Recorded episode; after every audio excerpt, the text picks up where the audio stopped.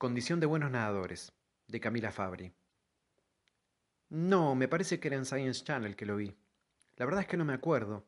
Era un canal más de esos que pasan costumbres y tragedias de los animales más terribles de la selva. Era un especial de depredadores. Ahí estaba yo con el té verde en una mano y en la otra el control remoto con todos los botones hundidos para adentro. Eran cerca de las cinco de la mañana, así que imagínate hasta dónde me tiene agarrado el insomnio. Hasta las pelotas. Fíjate hacer la fuerza bien con los brazos, porque después no adelgazas nada y el esfuerzo no tiene el sentido que debería tener. Esta parte de acá, ¿me ves? Toda esa pielcita es la que tiene que dejar de colgarte. Proba crawl ahora. Yo sé que es el que más te cuesta, pero proba crawl porque es el que más te ayuda a hacer la fuerza de los brazos. Por ahora la espalda la tenés estable, no hace falta que la acomodes. No entiendo esa obstinación que tiene tu cardiólogo con que mejores la postura de la espalda. Lo que importa es que adelgaces. Agostinho, prueba el crawl, te dije. Todo el programa empezaba con un rock and roll estilo heavy metal, ese que escuchabas vos cuando eras pendejo, todo así. Y unos tipos en una sala blanca investigando huesos de animales precámbricos, de ballenas que evidentemente se han extinguido porque los científicos las miraban con cara de rareza.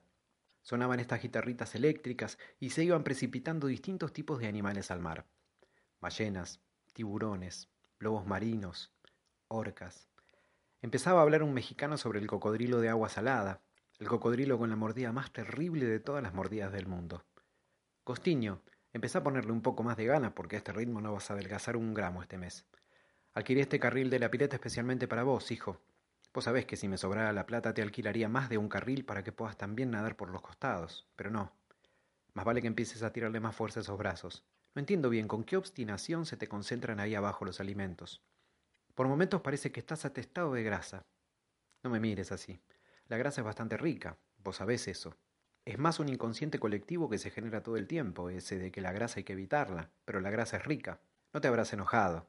Agostinho, sabés que la grasa fue herencia materna, no de tu padre. Mírame a mí.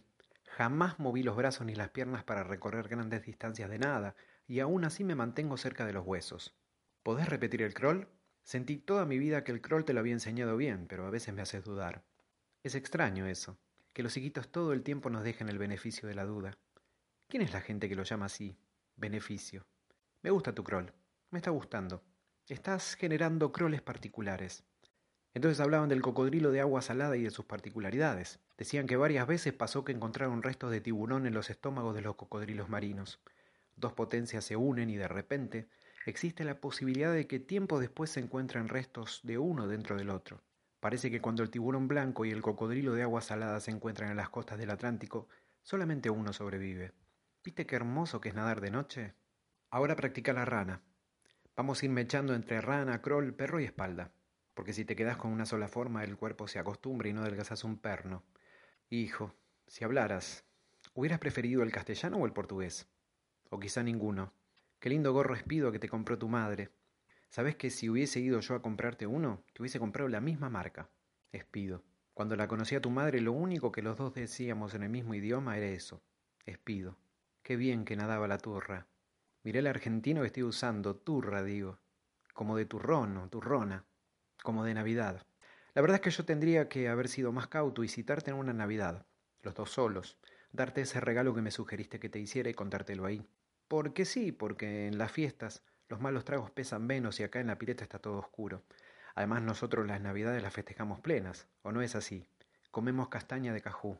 ¡Qué carácter! ¿A quién habrá salido así? Tu madre todo el tiempo con la trompa para el norte, que no quería esto ni aquello. No me mires así. No te ofendas porque hablo de tu madre. Tenés que asimilar que cuando una pareja se separa habla mal de la otra persona. Eso es así. Tenés treinta pirulos. No te hagas el gordo cándido. Habrá sido un martes a la noche de enero, cuando es verano allá, pero no recuerdo bien. Hace unos meses empecé a hacerme habitué de un bar al que van boxeadores amateur, todos jovencitos, más o menos de la edad tuya o quizá menos. Unos agradables todos los muchachos. Da gusto ver cómo les van creciendo los brazos semana a semana. Fíjate de me echar espalda ahora, Agostinho. Así le hacemos un poco de culto a tu cardiólogo. Empecé a ir al bar día por medio, porque todos ahí me parecían acogedores y bastante más jóvenes que yo. Es bueno cuando uno puede mezclarse con gente más joven y que no se note. Por momentos pensaba en vos, en que vos podrías haber sido cualquiera de esos muchachos habitués del bar, flaco, boxeador y parlante, pero no tuvimos esa suerte. Habrá sido la traspolación Portugal-Argentina, quién sabe. A la mayoría le mostraba mi tatuaje y me lo elogiaban. Lo que pasa es que acá en Europa los trazos de los tatuajes son mejores, al menos eso decían ellos. La mayoría de los chiquitos no habían venido nunca para Portugal y yo les decía que Lisboa puede ser el lugar en el mundo de cualquiera, porque con estas escalinatas que tiene y estos castillos y estas mujeres y estos hombres todos tan longilíneos y correctos, que las mujeres se parecen mucho con los varones acá, les contaba, y que la mayoría de las veces se dudaba, que algunas veces a mí me pasaba de estar mirando con ojos de corazones a alguna minita y que resultara ser un flaco, que esas cosas pasan mucho acá en Europa, allá no tanto. En enero hacía ya tres meses que era habitué total del bar de boxeadores amateurs, conocía a la mayoría. Allá adentro me llamaban el portugués. En enero fue que conocí a Sebastián, un muchacho más bien alto, bien lungo, como le decimos nosotros allá. Sebastián había tenido confianza ciega conmigo enseguida, y por momentos me hacía acordar mucho a vos, más que cualquiera de los otros jovencitos que tomaban vino en el bar. Sebastián tenía algo diferente, no sé si sería el aliento constante a dentífrico o a la pomada para la contractura, pero Sebastián olía deportista incluso cuando estaba entregado al ocio. Vivía solo y tenía un hijo de cinco años. Alcancé a Sebastián durante dos semanas casi todas las noches a su casa porque él no tenía auto. Una noche que festejábamos los diez años de la apertura del club, en clima de borrachera y confesiones me comentó que nunca un amigo suyo había visto a su hijo Hassan, que yo era el primero. Esa noche soñé con Hassan y con la idea de ser el primero. Soñé con Sebastián y en mis sueños se mezclaban los colores. Esa noche de enero habían pasado ya tres días de que Sebastián me había dicho eso. En ese clima de confesiones, de Hassan y su pasado, que en general sus compañeros de boxeo nunca le preguntaban en trasfondo, solamente querían saberlo primero. Eso que se responde cuando la pregunta es ¿Cómo estás? Sebastián me decía que él siempre decía bien, pero que quería ahondar y en el club nunca nadie lo invitaba a ahondar. Esa noche de enero, después de haberme dicho lo de su hijo, también me dijo que yo era la primera persona que lo invitaba a ahondar. Estábamos en mi auto. Era tarde. Costiño, el mejor estilo tuyo es la rana. Era tardísimo, cerca de las tres de la mañana. De frío no hacía una gota, porque allá en verano el calor te caga palos. Y así estábamos los dos, muy cagados a palos. Costiño, ¿por qué justo dejas de nadar ahora? Sebastián apoyó sus musculitos bastante nuevos sobre la ventana de mi auto y me miró. Nunca en mi vida había recibido una mirada tan clara. Parecía un cisne hinchado y hombre, bastante hombre. Me miró como esperando algo y yo no supe. Y pensaba en vos, Gostiño. ¿En qué estarías haciendo acá en tu casa, con tu madre, en tus kilos, en el aumento de tu cuerpo también pensé. Pero después ya no. Ahí me dejó de importar porque Sebastián me estampó un beso. Primero me comió la mejilla izquierda, esta que tengo acá. ¿Ves qué poca carne? Me estampó la mejilla y después siguió. Fue derecho viejo hacia mi boca. Y ahí las bocas hacen solas, no importa en qué parte del mundo estés o en qué idioma. Ahí las bocas hacen solas, Gostiño. La verdad es que yo no me considero afeminado por estar besándome con Sebastián. Él más que un boxeador amateur, parece una chica jovencita, así que esto no me da culpa. Hay que hacer de cuenta que estoy saliendo con una chica jovencita, como hace cualquier hombre de mi edad. Hijo, ¿dónde están tus chicas jovencitas? No te hundas para abajo para no irme, hijo. ¿Dónde están tus angelitas? En el fondo todos necesitamos ser un poco baboseados. En el fondo todos necesitamos un poco eso. Una tarde estábamos tomando una Coca-Cola en un puesto de patis en retiro, allá en Buenos Aires. Sebastián es fanático de todo lo que sea pati con mayonesa, pancho con ketchup, Coca-Cola cero y light. Le gusta mucho todo eso, lo que nosotros llamaríamos alimentos nao saludables. Me comentó de sus ganas de viajar para Portugal conmigo y yo le dije que pronto me vendría para acá, que tenía que verte. Hicimos unos cálculos mentales entre los restos del pat y la gaseosa, y nos dimos cuenta de que alcanzaba. En muchas cosas yo lo tuve que bancar, pero en lo relativo a la compañía, Sebastián es como una madre. Encima sabe cocinar. Sebastián está acá conmigo, alojándose en el Hotel Corazados al Valle. Sí, el hotel es atractivo, sobre todo porque tenemos pileta de natación disponible solamente para nosotros. Cuando me clavas la mirada fija me dan ganas de golpearte, Agostinho. De chiquito hacían lo mismo esa mirada dura y rígida como de quien nace adulto. En vos es un atributo haber nacido mudo. ¿Te imaginas si esos ojos encima hablaran? Si quisieras hablar podrías hacerlo, ¿o no? Vamos, no me mire así, Filio. Usted sabe muy bien de lo que le hablo. No se ponga perplejo ni sorprendido. El jueves pasado fuimos con Sebastián a un boliche. A eso de las tres de la mañana habremos ido, cosa que en la calle no hubiera nadie. Acá en Europa es tan común que nadie camine en las calles esa hora. Cosa pelotuda, como si pudiera pasar algo grave. El boliche se llama Praceres. ¿Lo conoces? Tienen cantobar y karaoke. El jueves fue la primera vez que puse los pies adentro de ese antro. No lo conocía. Cuando entré había una anciana de cerca de setenta años cantando una canción sobre constructores y ladrillos. El dueño del boliche nos dijo que esa es una canción que sale mucho en el karaoke porque es de los ochentas. Y acá los portugueses la cantan con fanatismo. Hubieras visto a la viejita envuelta en lanas de colores cantando. Tenía chancletas. Lindo espectáculo para ver con Sebastián. ¿No te parece, Agostinho? Estuvimos los dos sentados muy juntos y se empezó a llenar de gente. Bien tarde los portugueses llegando a praceres con ganas de pasarla bien.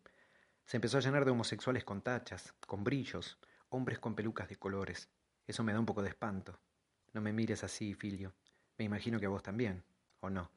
En la puerta del boliche anunciaban que a eso de las cuatro de la mañana cantaba Adama da Noite, una mujer hombre que cantaba como los dioses como la puta madre que la parió, o que lo parió.